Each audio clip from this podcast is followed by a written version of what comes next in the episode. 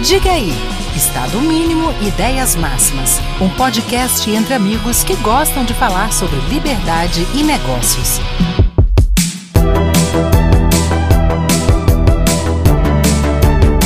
Fala galera, diga aí, bom dia, boa tarde, boa noite. Ó, hoje vamos dar sequência a esses assuntos, ah, não sei se é polêmicos aqui que a gente vem falando muito sobre esse momento que o Brasil está vivendo. Uh, tivemos aí um episódio muito bom sobre sociedade de leis privadas com o Júlio Santos do Tapa da Mão Invisível, aquele abraço pro Júlio. Depois tivemos um episódio, não sei se é correto falar caloroso, mas com bons debates de ideias entre é, o Roberto e o Bruno, né? Sobre a democracia, se é um sistema falho ou não, enfim, a democracia e suas falhas. E hoje estamos aqui com um convidado para ser co-host, Hélio Pepe, para entrevistar ninguém menos que Rodrigo Marinho sobre a crise dos três poderes. Tudo bem, Elinho? Tudo bem, Rodrigo? Nosso convidado primeiro. Tudo jóia. Ah, tudo jóia. Por sinal, na primeira introdução, o Marcelo falou amigos, assim, eu tenho sempre um privilégio, uma honra de ter o Pepe aí como um amigo, o Marcelo também. Sempre é um privilégio imenso ir ao Espírito Santo. Eu, eu nunca neguei um convite aí para o Espírito Santo, porque, assim, além de ser muito bem recebido, né, eu tenho pessoas como vocês que são queridíssimos amigos, que eu tenho admiração, e que eu sei o trabalho fantástico que faz na defesa da liberdade no Espírito Santo e hoje se propagando para todo o Brasil. Marcelo, eu aceitei o convite com muita felicidade. Sempre um prazer enorme estar aqui com vocês. Rodrigo é um amigo, você é um amigo é, muito próximo que o Líderes me deu. O Rodrigo, eu fui o, o meu primeira, minha primeira atividade de sombra no Líderes foi com o Rodrigo, recebi ele aqui.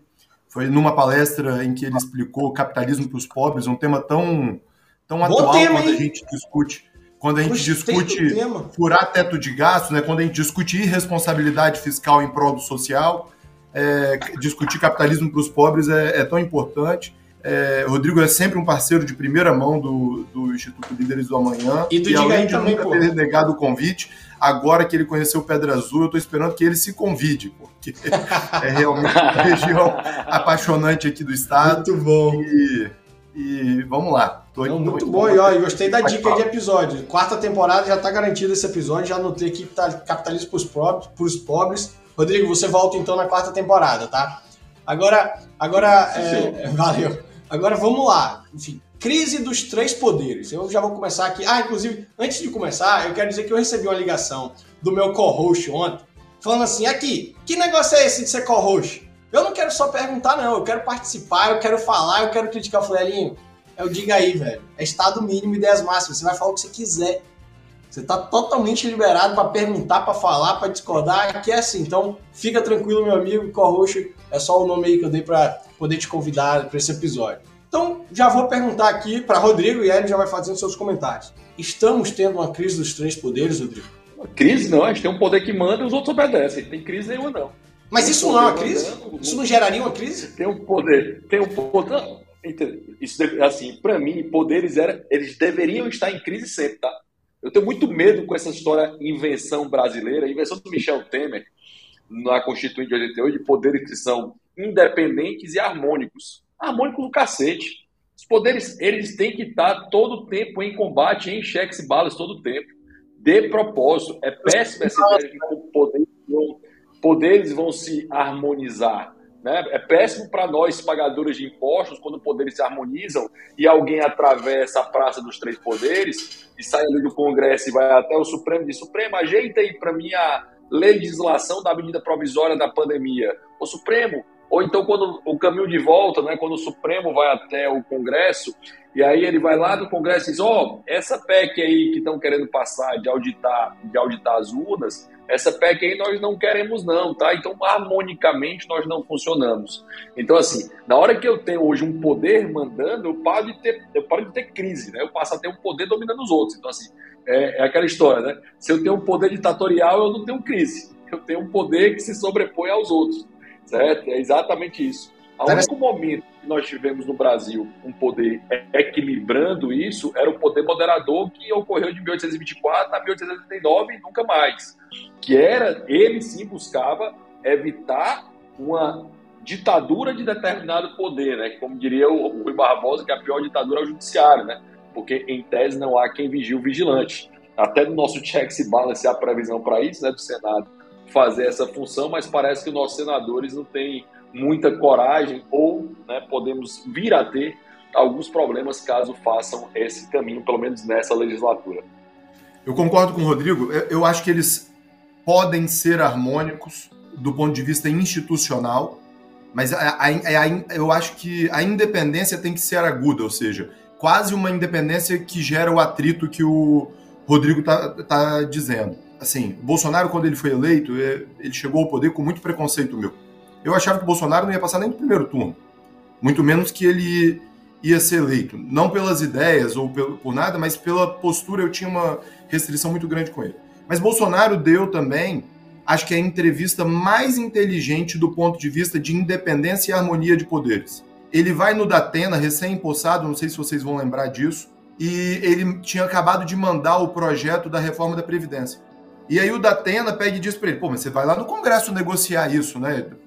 E aí, ele falou, eu vou no Congresso negociar nada não. Eu mandei o melhor projeto que eu podia mandar. O eleitor que me elegeu, elegeu os deputados e os senadores. Vai lá cobrar deles.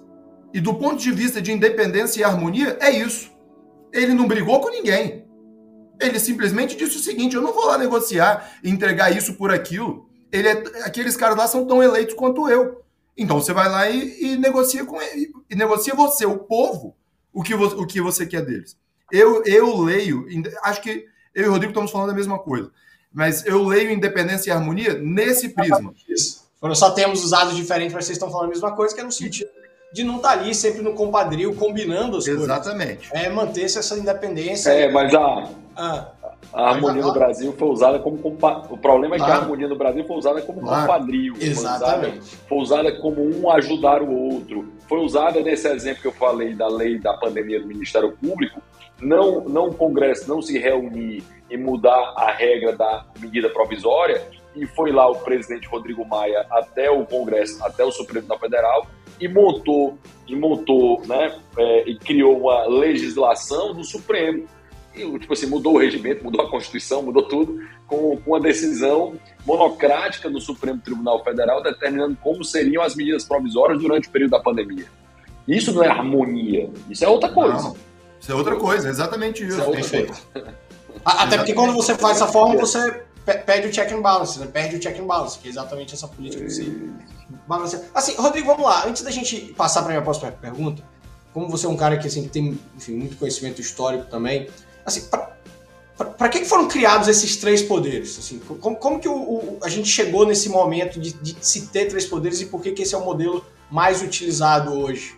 A ideia não é nova, né? Só para deixar claro. A ideia, apesar do, do Montesquieu ter criado o espírito da lei, das leis, a divisão isso, no isso. Estado moderno, essa ideia, essa ideia não é nova, né? A Grécia tinha isso, Roma tinha isso. A ideia de que quem cria a lei não pode executar a lei, quem executa a lei não pode julgar a lei. Né? É, isso já havia pelo menos uma ideia disso. Nos estados absolutistas é, é que isso se perde um pouco né, no sentido de você se contrapor, a ideia liberal é exatamente essa, né, se contrapor a ideia. É, às vezes a gente perde essa dimensão, né? Os liberais se contrapõem historicamente à filosofia política absolutista. Nós somos esse momento histórico, certo? Por duzentos e poucos anos, é algo novo, porque a ideia do governo controlar a economia, controlar a política, estar à frente de tudo, é a ideia que sempre existiu, certo? Essa ideia socialista, intervencionista, comunista, nazista, é, é, centralizada na mão do Estado foi uma ideia que sempre existiu, não é uma ideia nova. A ideia de destruir judeus não é uma ideia nova. A ideia de destruir uma outra raça não é uma ideia nova. Isso aconteceu ao longo da história várias vezes, certo? A ideia nova era a gente respeitar Perfeito. Né? A liberdade individual. Até hoje parece que a ideia é nova, né? Respeitar o indivíduo. O negócio parece é, que... é, é nova, né? Mas historicamente é muito novo, né? 200 uhum. anos é nada em termos históricos. Assim, a democracia liberal é algo muito recente em termos históricos. Então, quando Montesquieu vai criar essa ideia de forma organizada, ali próximo à Revolução Francesa, e traz o espírito das leis e divide claramente nessas funções, e aí Benjamin Constant vai, Benjamin Constant vai, vai criar a ideia do poder neutro, né?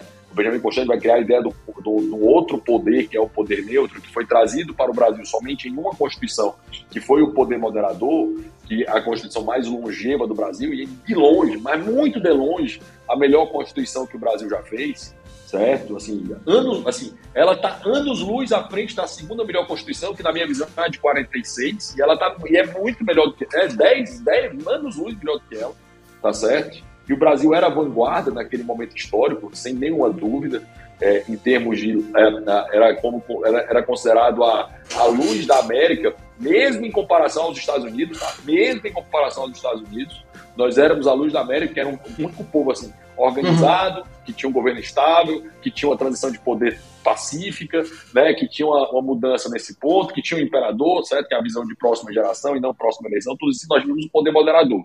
Então, esses três poderes, que é a ideia de cheques e balas, é a ideia que o poder que julga não executa e o poder que executa não legisla. Exatamente para a gente ter um equilíbrio entre esses. Na última Constituição nossa, que era para ser uma Constituição parlamentarista, essa porcaria de Constituição que nós temos, que era péssima, nossa Constituição é horrível, tá certo? Ela, é, ela é ninguém, ninguém de... nunca passou pelo Diga e elogiou a Constituição.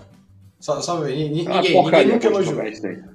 É. Mas, assim, se você for na faculdade de Direito hoje, vão dizer claramente que a, que a nossa Constituição é uma Constituição cidadã, né? E aí eu fico com o Roberto Campos, né? Que era a Constituição contra o cidadão, que era exatamente o que é a Constituição até hoje. E, a, e, essa, e essa Constituição ela vai criar mecanismos em que o julgador legisla, em que o legislador julga, em que o executivo legisla, porque ela é para ser uma Constituição parlamentarista. A medida provisória ela foi inspirada na Constituição italiana parlamentarista. E nós criamos um poder absurdo que nem o nosso imperador teve. Na verdade, nosso imperador, em comparação a qualquer presidente da porcaria da República que nós tivemos, que ela é péssima em todo o seu momento histórico, tá certo? Golpista do início até hoje, ela vai ter né, esse ponto assim. E eu fico triste, né, em ouvir o que você estava comentando no começo, em alguém defender golpes militares. No Brasil, no Brasil, só aumentou o tamanho do Estado, em todas uhum. as ocasiões. Todas as ocasiões só aumentou o tamanho do Estado.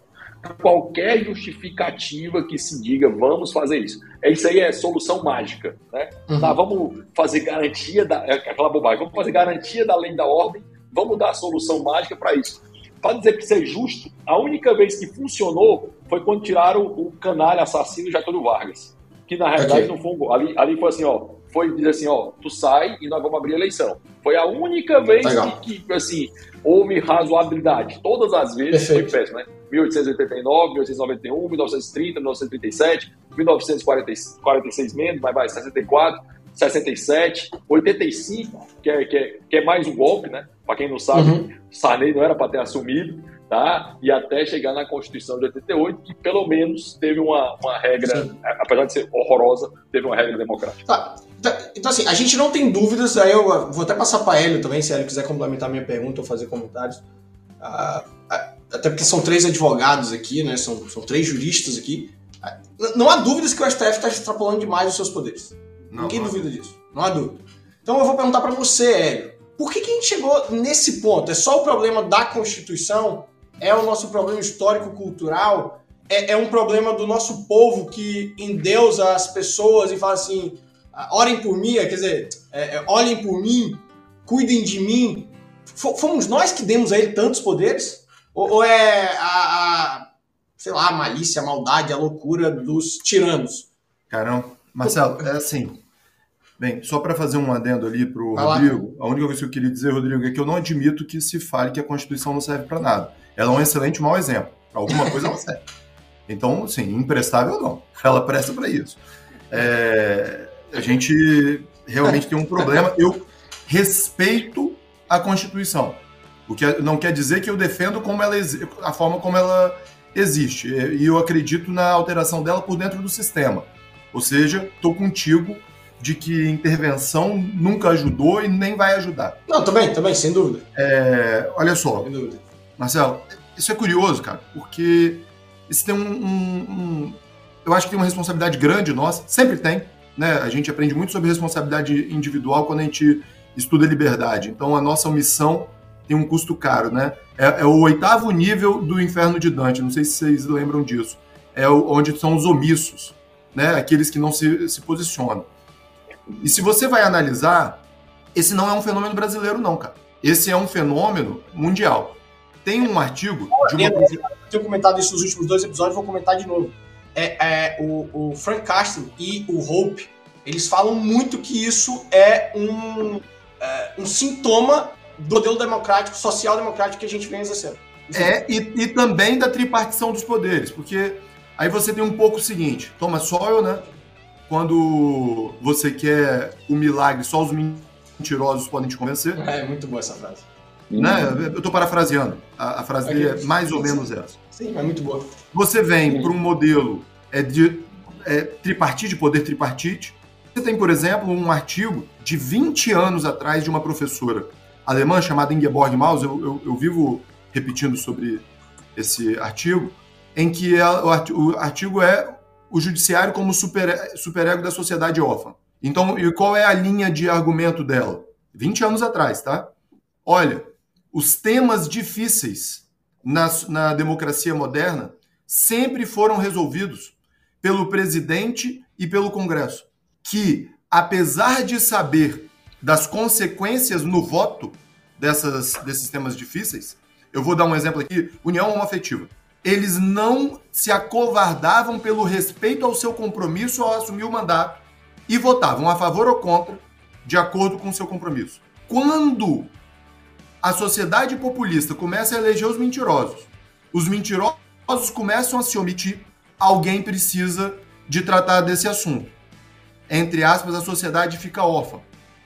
E normalmente esse processo começa assim se autoriza, entre aspas, em exceção, que um poder ocupe o vácuo de poder do outro, porque aquele motivo é muito bom. E eu gosto de dar o exemplo, por exemplo, da união homoafetiva por causa disso. É, assim, não, não há quem fosse lúcido no Brasil, ou quem defendesse liberdade no Brasil, que não estivesse incomodado com a situação que os homossexuais passavam a não conseguir regularizar a, os seus relacionamentos. Claro. Mas, ao que tudo indica, se o casamento é um tema regulado por lei, o casamento heterossexual, a união heterossexual, me parece que esse era o caminho também. Projeto de lei ficou, vários projetos de lei ficaram parados no Congresso entre 2005 e 2011, até que em 2011 chegou é, uma ação para ser julgada pelo Supremo, ele não se acovardou e colocou. E o que, que a gente fez não, ali? Não, foi pior, foi pior, foi pior. Uma legislação estadual foi, foi de propósito. A, a estratégia foi assim, tá? E eu vou dar uma parêntese. Eu sou muito a favor de pessoas fazerem contratos como quiserem. Se for com gatos, eu também sou a favor, tá? Não tem nada a ver Sem com dúvida. isso. Mas deixando, deixando essa premissa clara. Eu sou Claro. libertário, então para mim eu acho que o Estado Claro, não claro, participar claro. de nada. Mas Exato. eu vou dizer qual foi a estratégia jurídica, estratégia jurídica formada. Luiz, foi criada uma lei, um projeto de lei do Rio de Janeiro, a toque de caixa, alinhado com o Luiz Roberto Barroso, que era o advogado dessa DPF. Obviamente, essa legislação ela era inconstitucional, né, porque não pode ter regulação civil, é, é, direito civil estabelecido nos estados, né, competência da União Federal. E aí ele ajuizou uma DPF, né, baseado nessa decisão, e levou ela para o, o- o Supremo. E aí começa a decisão autorizando união homoafetivas pelo Joaquim, pelo Joaquim Barbosa, que era o presidente à época, que era, que era também presidente do CNJ. Também à época presidente do CNJ. Aí vem o lado legislativo do judiciário. Aí, aí dá a decisão da DPF dizendo, ok, pessoas homoafetivas obviamente podem fazer os seus contratos, é óbvio, tá? Ninguém tem nada a ver com isso, certo? Aí disse, não. Aí no CNJ, uma canetada, monocrática inclusive, ele diz, ó, os cartórios têm a obrigação de determinar o casamento. Porque hoje os poderes estão tão desequilibrados que o judiciário, o STF, tem um braço legislativo que é o CNJ. Mas. é, Que deu decisão hoje, tá? Ei, E, e- Ah, e aí, tá, deixa eu só, deixa, eu- deixa eu, aí deixa eu só complementar para não parecer que eu tô aqui é, fazendo uma bandeira contra a união homoafetiva. Pelo contrário, eu tô 100% com o Rodrigo. Claro, claro, todo mundo Então, tá quando a gente autoriza esse ativismo num tema bom, num tema que a gente gosta, a gente não percebe e cria. Eu tô aqui só dando dois exemplos, tá? Sim, sim, sim. A gente não percebe e cria a autorização para, via ativismo, você dividir a sanção do impeachment da Dilma. Entre o que eu tenho um afastamento. mandado de segurança, que eu tenho um mandado de segurança protocolado em 2015, 2015, 2016, desculpa, desde 2016 essa porra desse desculpa. Esse Pode xingar aqui, pô. Tá lá concluso com a ministra Rosa Weber, ela sentou em cima do processo e até hoje não julgou. Eu sou advogado desse mandado de segurança do Supremo, até hoje esse mandado de segurança não foi pautado. Tá, Já mas foi então. colocado em pauta umas três vezes e não foi julgado essa porcaria. Mas, mas assim, aí, aí, vamos lá. Aqui eu, eu tô. Me deu, um, me deu um certo bug aqui ouvindo essa, enfim, é, esse exemplo que o Hélio citou e, e o comentário de Rodrigo. Porque assim, nós como libertários defendemos aquele papel negativo da lei. Né? Que, quando eu falo papel negativo, no sentido que o Bastiat traz de não ficar positivando coisas demais. Então, se a gente tivesse o modelo de lei que a gente defende, que é que garanta o respeito à liberdade, vida, propriedade, etc., vai sempre haver esse vácuo. E a gente vai estar sempre sujeito a ativismos pedindo para um dos poderes é, assumir isso. Aí, de novo, quando que esses caras se sentem. Não? Pode, pode, pode não. falar. Não, não. É porque, Marcelo, aonde está o limite republicano disso? Eu não estou dizendo que nunca tem errado. Uhum. Ah, mas erra menos. No princípio da autocontenção do judiciário. O judiciário ele tem que entender que, como ele é o último a falar, que é o que acontece muito na corte americana, uhum. embora já tenha errado, mas acontece muito, ele tem que entender quando ele pode falar ou não. É, mas era isso que eu ia falar. Aí, aí, aí era isso que, era, que, eu, que eu ia complementar. Que volta lá naquela minha pergunta assim, onde que tá o erro? É na malícia desses caras ah, que estão lá na corte? É na cabeça tirânica deles? Porque assim, cadê essa autocontenção? Cadê? Cadê? Falta o quê? Falta moralidade? O Lord Acton, o Lord Acton tinha uma frase espetacular, né? Que o poder tende a corromper e o poder absoluto corrompe absolutamente. Essa é. frase é genial. Sim, genial. O poder, é, o poder né, o poder é muito, ele é muito inebriante, né? Tem muita vaidade. Eu que trabalhei dois anos no, no Congresso, um ano e meio no Congresso, cara, é muito poder que você tem ali, muito. Seja no legislativo, seja no executivo, seja no judiciário, seja os próprios assessores, tá? Se tem muito poder, se influencia muito, tá? Você consegue ter um poder de influência muito grande. Nós, dentro do Novo, que queríamos tirar poder, a gente sentia isso, ó. Tá ali, o anel do poder tá aqui, ó. É, é, é gostoso, é interessante ele está ali, né? Ele está sempre na, na, na, expectativa de que você abrace ele, porque é muito gostoso, tá? É, é vaidoso, é legal. E principalmente os servidores, né, Marcelo e Pepe, que não tem, a, a, não tem o estímulo financeiro, né? Até assim, eles vão ganhar bem, ganham muito bem, só para ficar claro, mas eles não ganham muito mais do que isso. Tipo assim, ah, um advogado muito bem sucedido, um empresário muito bem sucedido, tende a ganhar muito mais do que do que qualquer, tipo, qualquer é, funcionário que você tem lá. Ainda que eles ganhem da média muito bem. Tá certo? Deixando, deixando, isso, deixando isso claro. Então, assim, o estímulo é esse, é poder. Né? Uhum. É ter um pequeno poder, que é aquele poder de canalice mesmo, de evitar encher o teu saco, e ter um poder mesmo, que é o poder de, de prejudicar milhões de pessoas. Mas nesses ativismos que a gente gosta e que a gente não gosta, é uma coisa que o Hélio traz, é ou seja, esse ativismo parece algo positivo.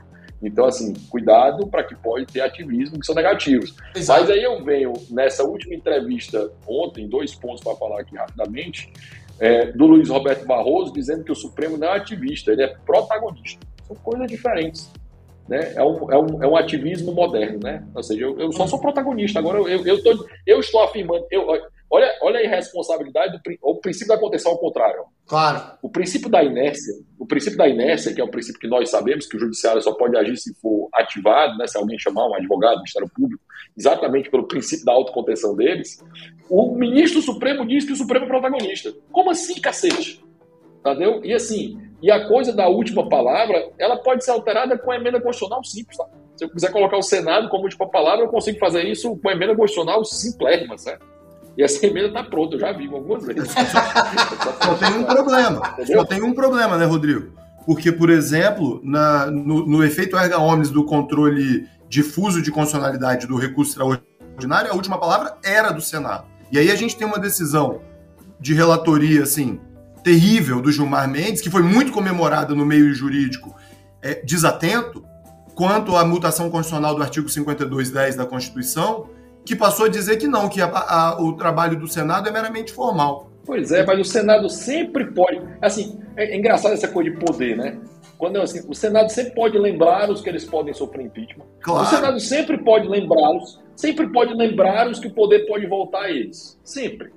Certo? Assim, o poder, assim, a tendência nossa tem uma, tem uma definição interessante que diz assim: o século XVIII o século foi um século do executivo, o século XVIII, é, XIX foi um século, o século XVIII foi um século do executivo, o século XIX foi um século do legislativo, é, e o século XX e XXI são séculos do judiciário. Ou vou colocar mais, vai, trazer mais para cá. O século XIX, o século legislativo, o século XX, o século do executivo, né, principalmente com a, na primeira metade do século XX, né, com, com uhum. a, a, a, grande exacerbação do século XX, e foi do executivo durante toda a história, praticamente, tá? não só agora. E o século XXI é o que o Hélio disse, né? é, a, é, o, é, o, é o, o, o superego de todos nós. Só que o problema de a gente determinar para pessoas que não foram eleitas, que não têm legitimidade, legitimidade no sentido de suporte popular, Tô certo? Ah, tá legitimidade, suporte popular. Óbvio que eles são legítimos no sentido que eles têm representação delegada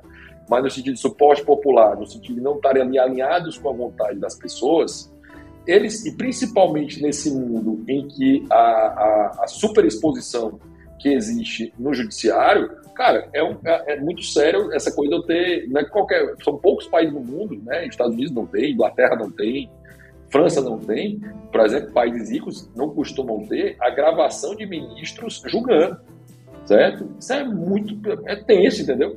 Porque eles se tornam popstars, né? Essa galera se torna popstar.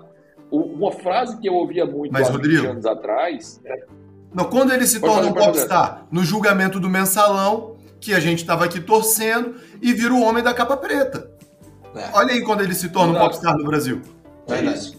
Máscara aí, de carnaval, aí, aqui, Barbosa e tudo mais. Verdade. Exato, Verdade. porque as pessoas. Engraçado, o nosso movimento, o Brasil é contra a corrupção. Nós cansamos disso certo?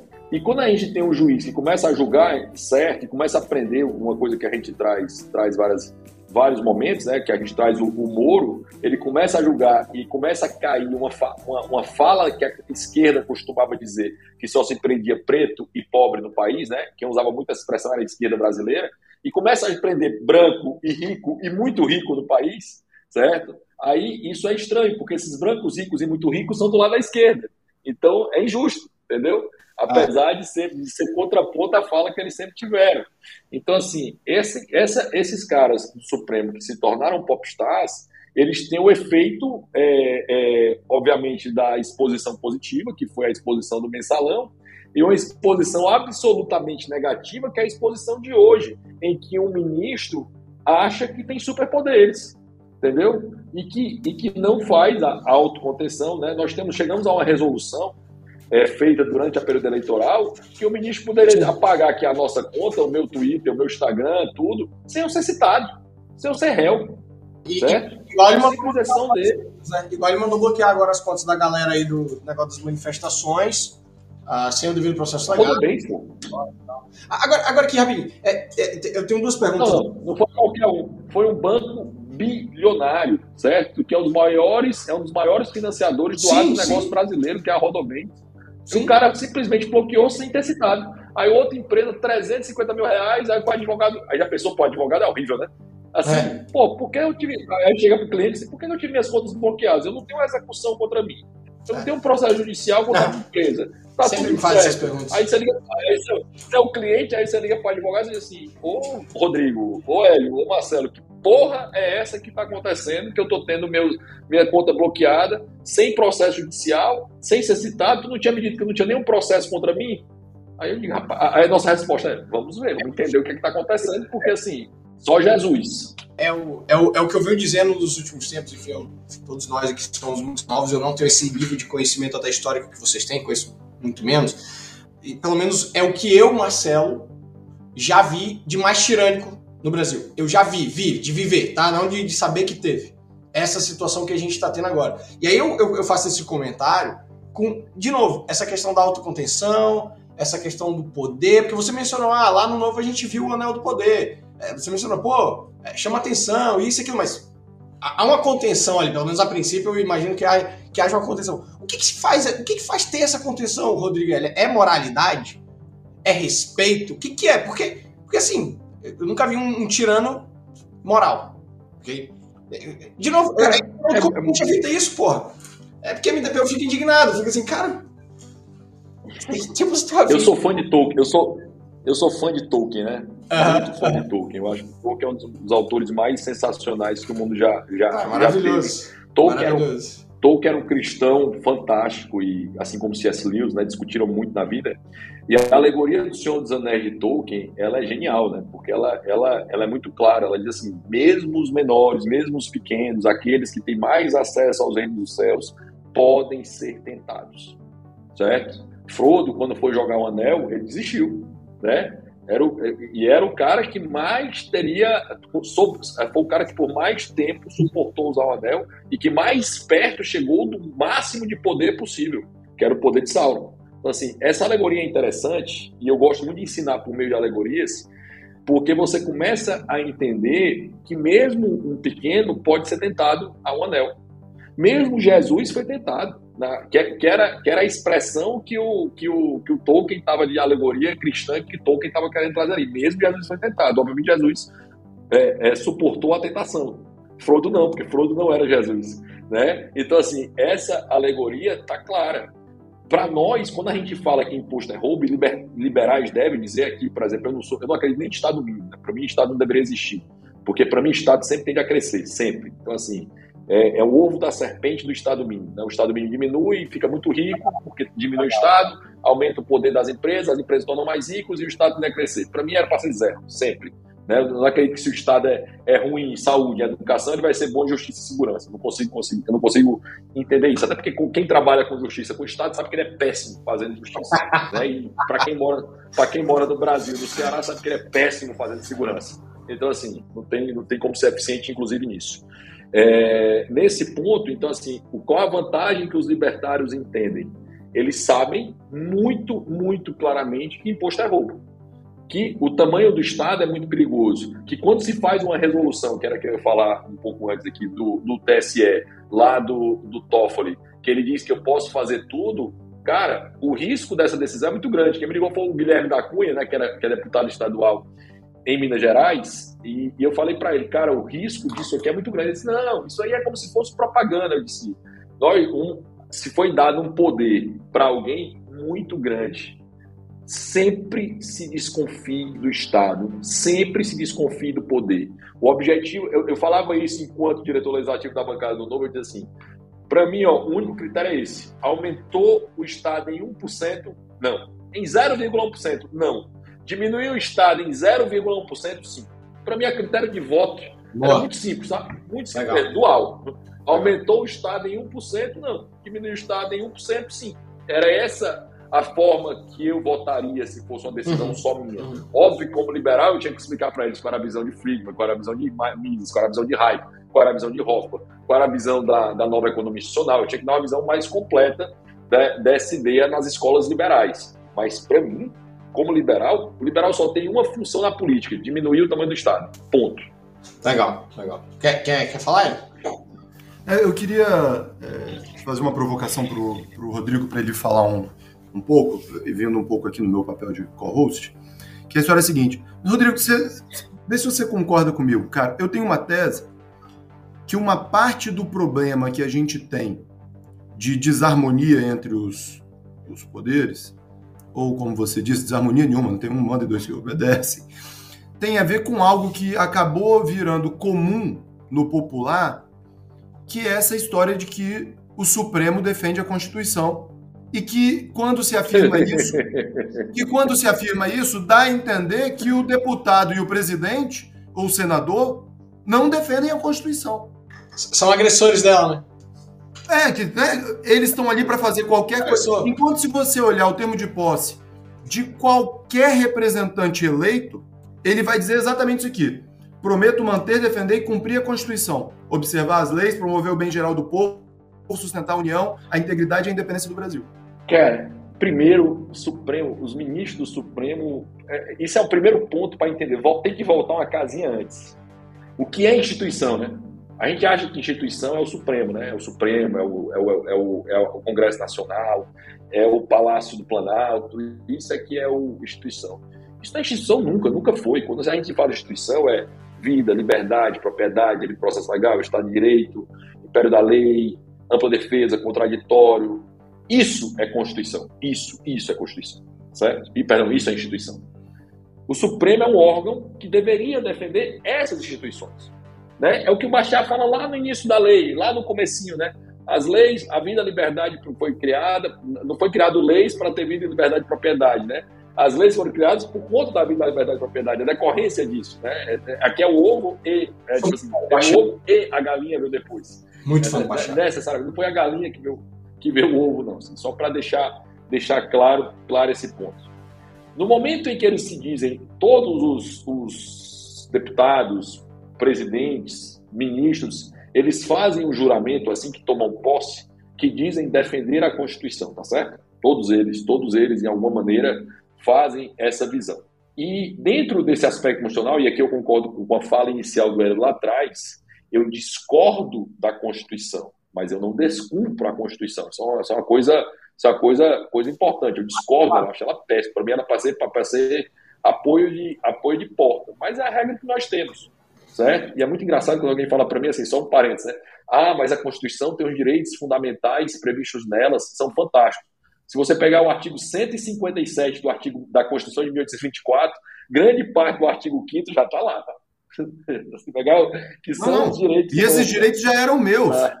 E esses direitos já eram meus, porque se eu tenho o direito de constituir, eu Isso. só tenho porque eu já tenho vida, liberdade, propriedade. Porque senão eu não tenho nem condição de sentar numa mesa para constituir algo.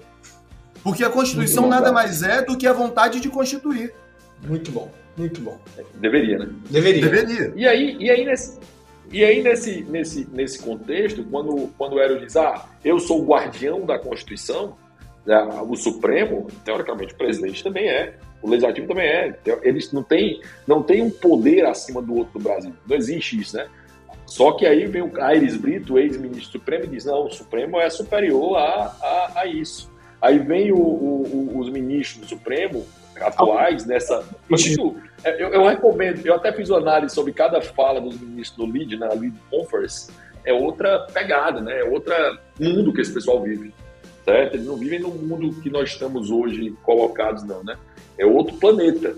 Vale a pena, é, é, recomendo até ouvir diretamente, porque no caso do, no caso do, do, do Brasil Paralelo, é, nós tivemos até até um, ponto no, no, no, Brasil Paralelo sobre a sobre a, o ministro dizer que aquilo ali era parecido com o caso Wenger. Você lembra do caso Wenger, que é aquele caso do livro nazista e tal, escrito, né? Teve um livro lá, decisão, um precedente do Supremo, que era proibido ter discurso de ódio baseado nesse caso, nesse livro nazista, e por isso não poderia ter discurso de ódio, tá separando o que é que poderia estar publicado ou não no Brasil. Né? Tem dois pontos aqui, um que era as biografias podem ser autorizadas, e o outro era, que era até um contraponto de liberdade de expressão, e o outro era sem precisar de autorização do biografado, e a outra era sobre a, sobre a questão do caso Wenger, que era o caso é, relacionado a um livro defendendo, dizendo que não houve holocausto, dizendo que não houve nada disso, o livro antissemita e tudo, é, com relação a esse ponto.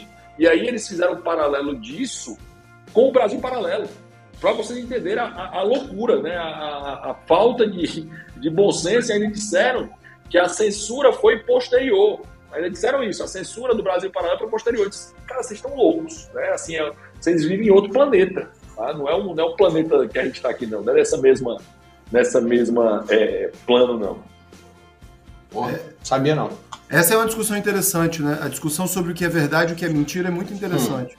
Hum. Porque um milista ele vai sempre tentar dizer que a verdade não é bem verdade e a mentira não é bem mentira. Só que a verdade é que toda verdade, toda mentira é escrita por alguém. Você, o fato ele se ele se extingue no exato no exato instante. Depois você só tem metafato, você só tem alguém contando o fato. Ah, sim. Tem. A gente está aqui tratando de um absurdo Entendi. que tem um tamanho do seguinte, Marcelo. Se tirarem a conta do Diga aí do YouTube, daqui a 50 anos, uhum. pode ser que não tenha ninguém dizendo que, que não existiu. tinha nenhuma semelhança do caso do Brasil Paralelo com o caso do, do Wenger. Então, olha só, o problema da, da censura é esse, ele tira a permissão da descoberta da verdade pelo intérprete.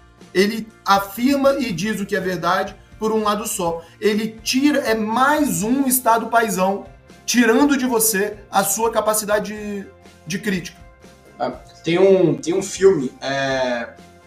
Ai, não vou lembrar exatamente, mas é Fahrenheit alguma coisa, que é baseado num livro uh, em que os, bom, os bombeiros do futuro eles queimam É, o objetivo deles é encontrar livros que se tornam para você apagar completamente aquela realidade que se vive e a partir da. Assim, essa, Livraço. Acho que é 451, Fahrenheit 451, um negócio desse assim. Enfim, você apaga o passado. É você, apaga, você, apaga, completamente o passado. É, é bem interessante. É, mil, é, é 1984. Inclusive, é na alegoria da guerra. É, né? 1984. Desculpa. A, a, Revolução dos Bichos também tem essa situação, porque a Revolução dos Bichos é mais simplesinho de ler, Sim. e, eles apagam, os pobres vão apagando. Não, olha, não era bem assim. Ele não era tão da tal forma, foi, enfim, vai não, não eu tô, é que eu tô vindo em outra questão, tô vindo no fato do cara ir lá nos Estados Unidos dizer que o caso do Brasil Paralelo era igual o, o outro. Porque, ah, na tá. verdade, tá. o que ele está fazendo? Ele está fazendo aquela mesma história dos três países lá do 1984, em que você sempre tem que dizer que está em guerra com alguém e que alguém é seu aliado por causa da guerra com o outro. Sim, sim, sim, sim. Legal. É, é basicamente isso, olha. A ideia, a ideia de nova língua ou de mudar a história não é uma ideia nova, pessoal. É, é engraçado não. isso, né? Quando você traz a coisa, a coisa da fake news não é algo que surgiu agora, né? A coisa de mudar contexto, de mudar regra, de mudar forma, de mudar tudo, isso é algo antigo. Não surgiu, não surgiu com o Trump, quando trouxe o termo fake news, o wire fake news. Né? Não trouxe essa, não surgiu com ele. Essa coisa de mudar a verdade, ela sempre existiu. O problema é que quando eu tenho ideias concorrendo, e ideias vencem momentos históricos, tá? Por isso que eu falo que a liberdade sempre vence, porque se eu, a, a, o, o, foco de liberdade ele sempre aparece, ele sempre ele vai, ele vai combatendo, principalmente em regimes, situações que nós estamos vivendo hoje, né? Em que nós estamos caminhando com uma censura absurda. Então, assim, é uma censura escancarada, institucional, e passada pano para um monte de colega nosso jurista. Né? Agora aqui no Ceará, por exemplo, está tendo uma manifestação dos advogados contrário a advogados estarem numa manifestação pacífica. Entendeu? Ah, eu não gosto da pauta. Dane-se, né? para usar a expressão pior, mas não gosto da pauta. Um problema seu. Tá? O, mas estão querendo que as pessoas percam a sua, a sua, seu, seu trabalho, né? a sua profissão. Ah, louco? Estudaram, Sério mesmo? Sério? Tá eu mando, eu mando pra você da reportagem. Quer não, é, vou ficar bravo. não AB por conta disso. Mas, o Rodrigo... Representação não AB por conta disso. Rodrigo, duas coisas que eu só vi no Brasil em política.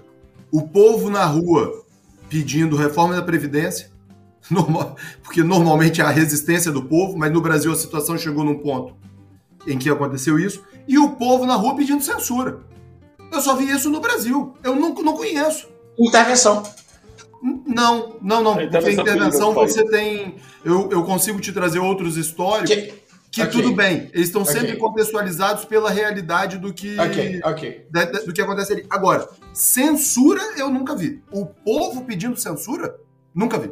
Vocês viram, antes de eu passar para o próximo ponto aqui, porque o Rodrigo só tem mais. Mas você fala o povo à esquerda pedindo censura, não é isso? Ah, não, tudo bem, é isso. É representante da classe popular da sociedade. Sim ir à rua, eu não estou dizendo que é a maioria, até porque não é. é. Até porque tem que tomar cuidado, né? É, é até bom falar disso. Quando a gente está aqui falando de judiciário, a gente não está falando de judiciário. A maioria dos juízes não gosta do que a gente está falando sim. de tá acontecendo. A gente está falando de STF, sim. TSS e MJ. Ele tá falando de pessoas. Inclusive os do Supremo, viu? Hã? Bem baixinho aqui. Inclusive os do, bem baixinho aqui, só para nós aqui. Ah. Inclusive os do Supremo, tá? Então, estão bem satisfeitos com a movimentação do. Porque assim, tem uma ala, é engraçado ah. isso, né? Eu até vou fazer um vídeo sobre isso, que é assim. É, é engraçado o que está acontecendo hoje, né? Só para só mudar um pouquinho assim, esse ponto. Nós estamos num momento histórico da nova república que nunca aconteceu. Um próximo presidente gastar muito seu capital político, muito, antes de tomar posse. Isso nunca aconteceu. Tá? Na, na nova república, um presidente eleito pegar o período de novembro e dezembro e apresentar uma PEC. Velho, PEC é desgaste político, tá? E grande. Não é, não é pouco desgaste, não. Cara, você tem que aprovar em uma casa com três filhos, tudo.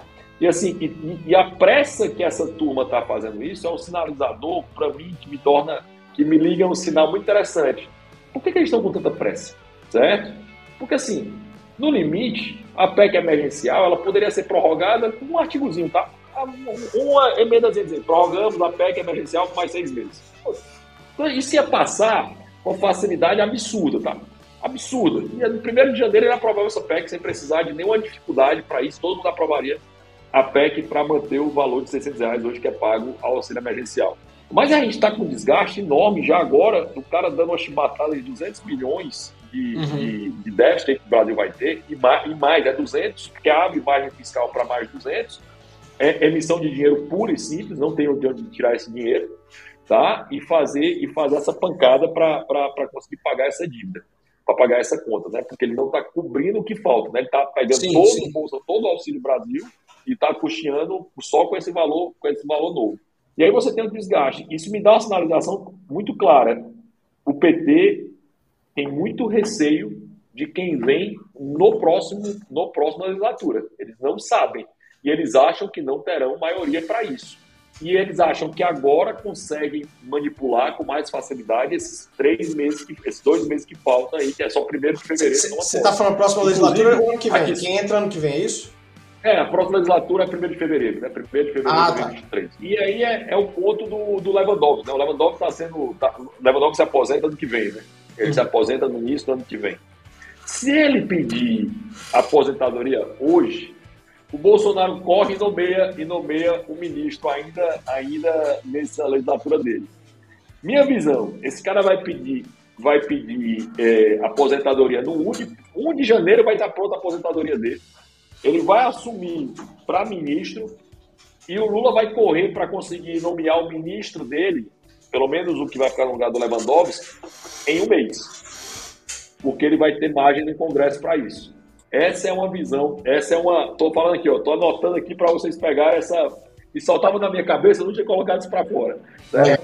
É. Ele vai fazer esse movimento, por, e eu acho que ele vai fazer esse movimento por conta do, do, do que ele está fazendo agora com a PEC, tá?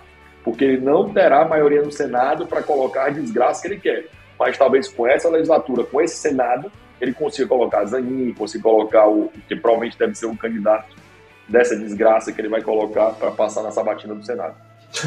tá, aí, aí, falando em Senado, e aí a pergunta de até de, de Lucas, enfim, meu sócio que vocês conhecem, e o silêncio do legislativo? Me incomoda demais vocês também, não? E, e aí já vem a outra pergunta. Tem alguma chance do Senado abrir impeachment contra alguém dos caras lá no que vem? Vocês acham? Cara, é, são, são, dois pontos, né? Quem define, os nossos presidentes de poderes definem a pauta, tá? Se os 80 senadores quiserem fazer o impeachment e o Rodrigo Pacheco não quiser, esquece. Do, dos ministros do STF. Se os 512 deputados quiserem fazer um impeachment, abrir, abrir o processo de impeachment contra o Bolsonaro ou o Lula, e o presidente não quiser, o Arthur Lira hoje não quiser, esquece. Tá certo?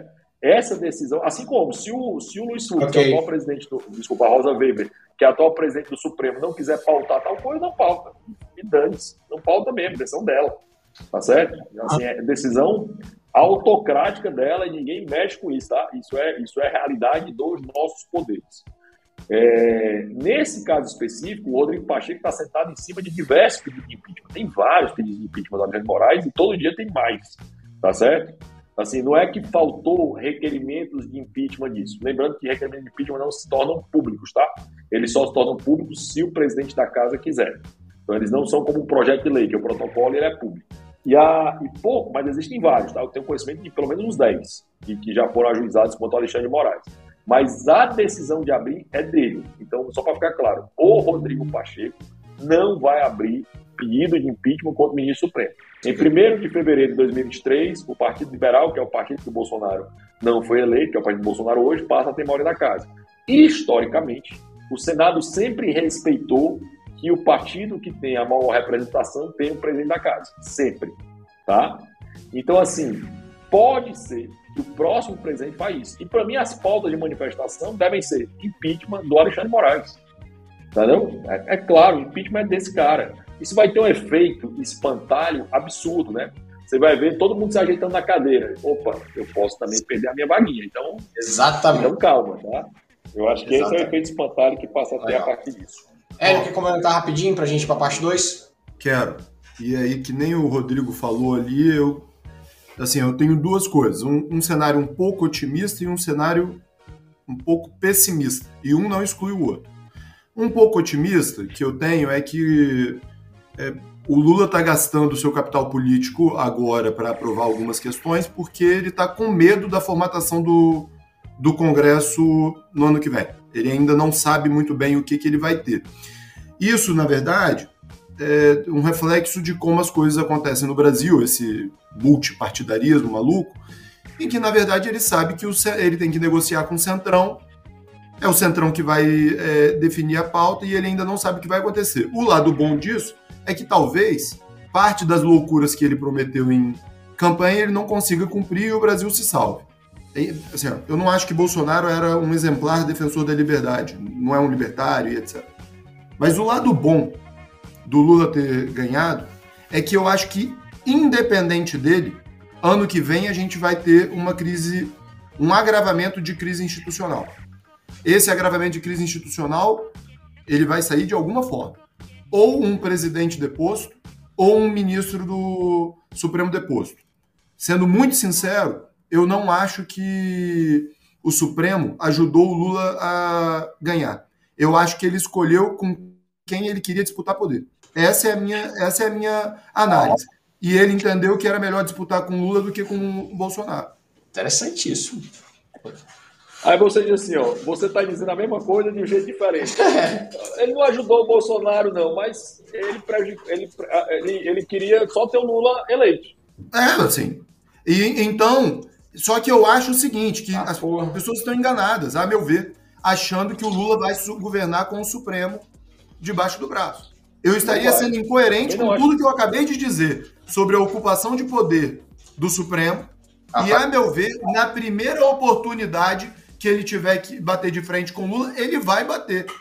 E aí você vai ter uma questão que é, em tese, você vai ter pessoas alinhadas com a esquerda e com a direita contra o Supremo, e aí você talvez crie um ambiente para ter, de fato, um impeachment de um, de um ministro. A paz foi muito olha, ah. Eu vou dizer uma coisa para vocês: os ministros já fizeram muitos absurdos.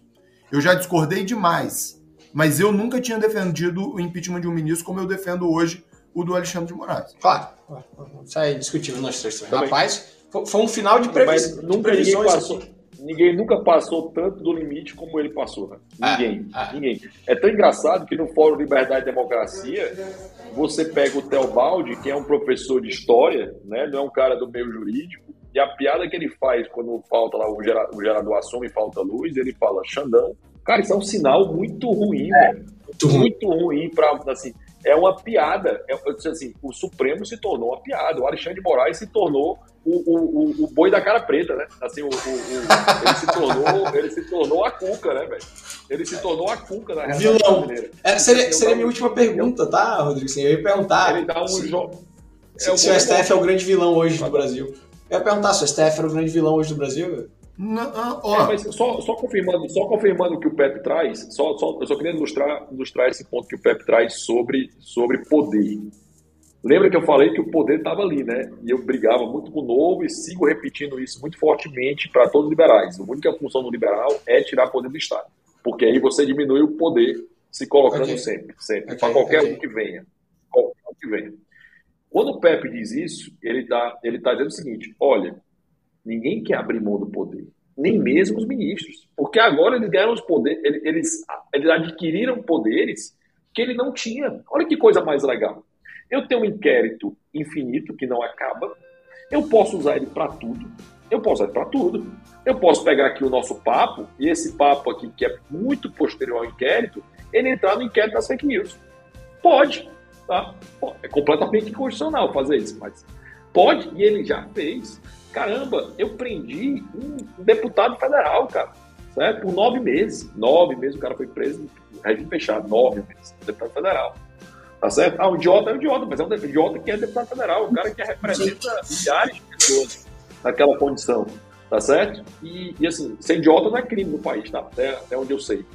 Nesse, nesse contexto, nesse contexto você vai ter todo um Telegram sendo fechado por decisão monocrática de um juiz. Sozinho, o cara, o cara ia fechar o Telegram todo. Cara, teve, nós tivemos um, o dono do Corpo Bambu com suas contas bloqueadas, com todo o seu, o seu, a, a, as suas contas do Instagram, até hoje o Luciano Handman, um dos maiores empresários do Brasil, certo? Não tem acesso às suas redes sociais é, por conta é. da decisão. O, o Monark, o Monark teve canais agora de novo. Cara, o Monark que vive disso, né? Teve o seu YouTube bloqueado, ah. que é um cara que faz entrevista, né? Então, assim, é muito temerário e é muito poder, muito poder para um cara que é isso. E, e, obviamente ele não vai querer, concordando com o Pepe, ele não vai Sim. querer perder poder. Então, na hora Sim. que o Lula ameaçar tirar algum poder do Supremo, eles vão morder Pau vai quebrar. bonito, entendeu? Tá, legal. Aqui, vamos lá para nossa parte 2, porque o, o, tempo tá curto aqui, o Rodrigo tem compromisso. Vocês já tiveram no Diga aí, só indicação, tá? Uh, fica à vontade para indicar de acordo com o tema ou livro, assim, de novo. Diga aí, liberdade total aqui. Uh, vou começar, Rodrigo, depois Hélio, sempre nessa ordem. Rodrigo, um livro Cara, eu citei Tolkien, vou ficar com uma sociedade, vou ficar com o Senhor dos Anéis, né? Boa. Aqui, que eu acho que é um livro que representa. E, tem a ver com o tema, né? Liberdade, representa. Boa.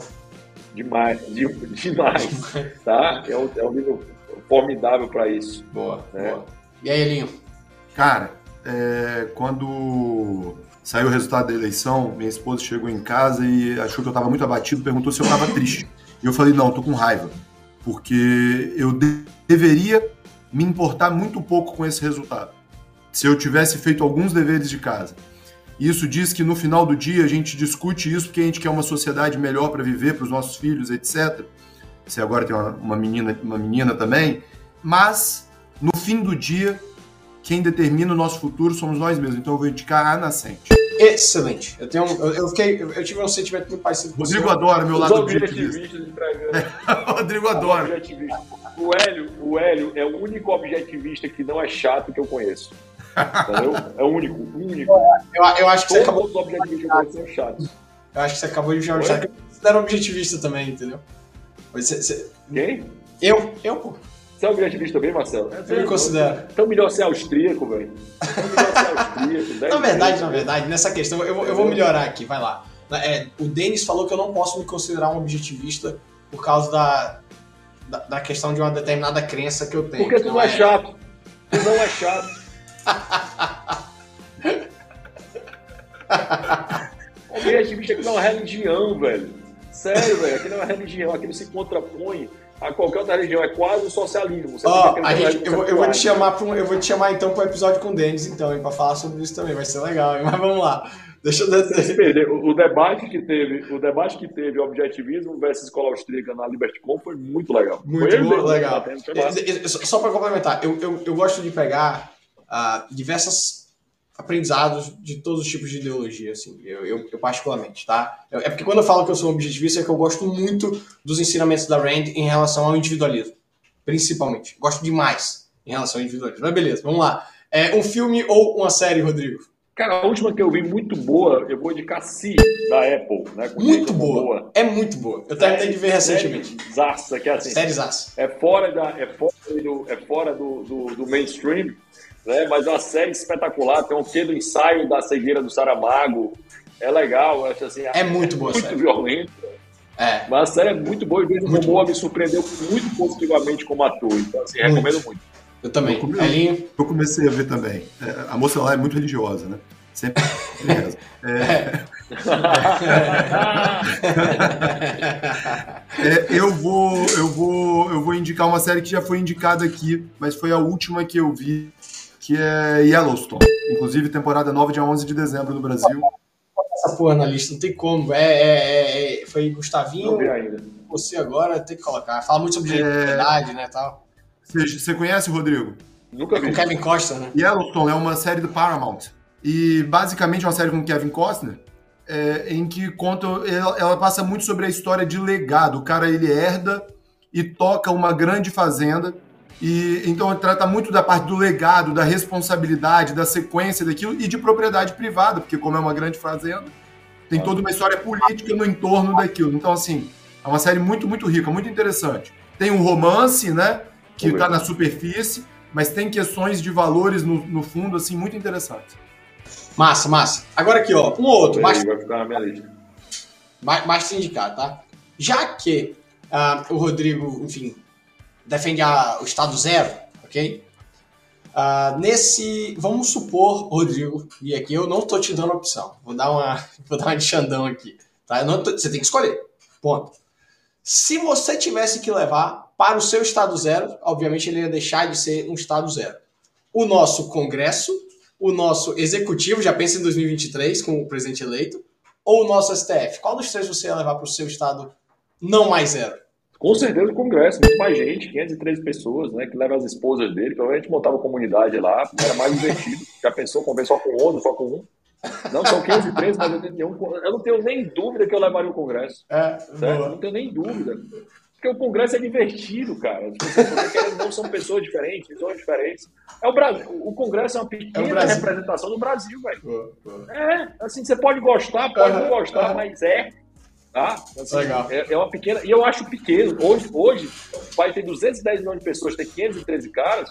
Eu não acho nada demais, velho. De verdade. Eu acho até pouco do que nós temos, do que nós temos hoje, tá? Só para comparar, a Inglaterra tem 715, né? os Estados Unidos tem menos, tem 435, tá? Mas assim, você tem uma, tem uma, tem uma, uma visão muito boa do que é o Brasil. Sem, não tem nem dúvida, Congresso Nacional. Boa. E você, levaria quem? Ah, depois desse. O Rodrigo me convenceu. Boa. Tá. O problema de conversar com um amigo é isso, o cara, ele me convenceu. Boa. Agora aqui, nessa sociedade com ausência de Estado, que continua sendo uma sociedade, mas ele tem ausência de Estado, vamos supor que tem que ter um gestor né? Quem seria o gestor da sua sociedade, Rodrigo? Ah, o querido Lula ou, por exemplo, o Boulos? Aí, aí pode morrer?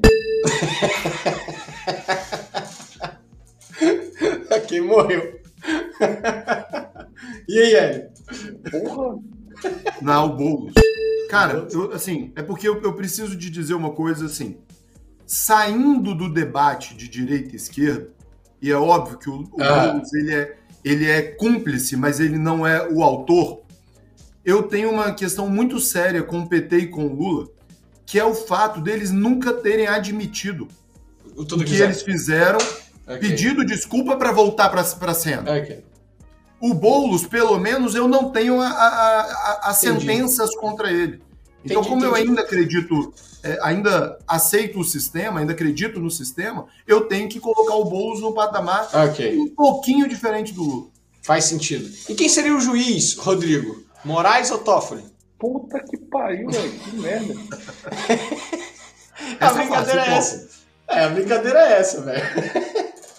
ah, escolhe aí. Escolhe aí, pô. Cara, por, assim, o Toffoli, apesar de ter começado o inquérito, não fez decisões tão absurdas quanto okay. o Moraes. Eu ficaria com o Toffoli. Beleza. A última, então. Quem seria o responsável pelas finanças? Guido Mantega ou Fernando Haddad? Guido Mantega eu já sei que fez merda pra cacete, né? Então eu ficaria com uma Fernando Haddad. é, o Esse fica da esperança. Entre a esperança e a certeza. Essa é que é a história. Ai, ai, ai, galera. Era isso. Pô, obrigado aí. Ficou legal essa parte final aqui. É, diga aí, de novo, muito bom esse papo. Rodrigão, obrigado aí. Galera que tá aí, Apex, obrigado pela parceria. Elinho, obrigado pelo você co-host hoje. E é isso, galera. Ideias. Somente ideias podem iluminar a escuridão. Essa você Valeu, gosta, né, gente. Muito Essa é obrigado, é cara. Muito. Essa aí. Essa é boa. Essa aí é muito melhor do que qualquer. Somar em Rand 50 milhões de vezes. Pronto. Fudeu ali. A minha fudeu. sorte é que eu não penso sobre vocês. Mas eu gosto.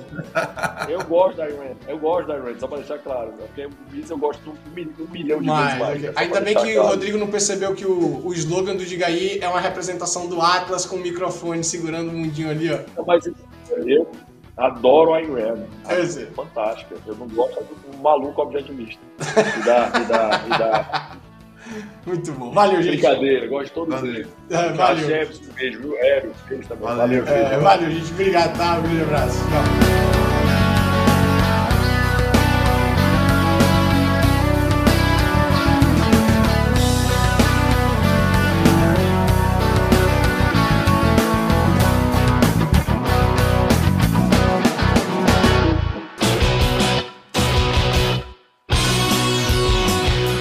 Diga aí, Estado Mínimo Ideias Máximas, um podcast entre amigos que gostam de falar sobre liberdade e negócios.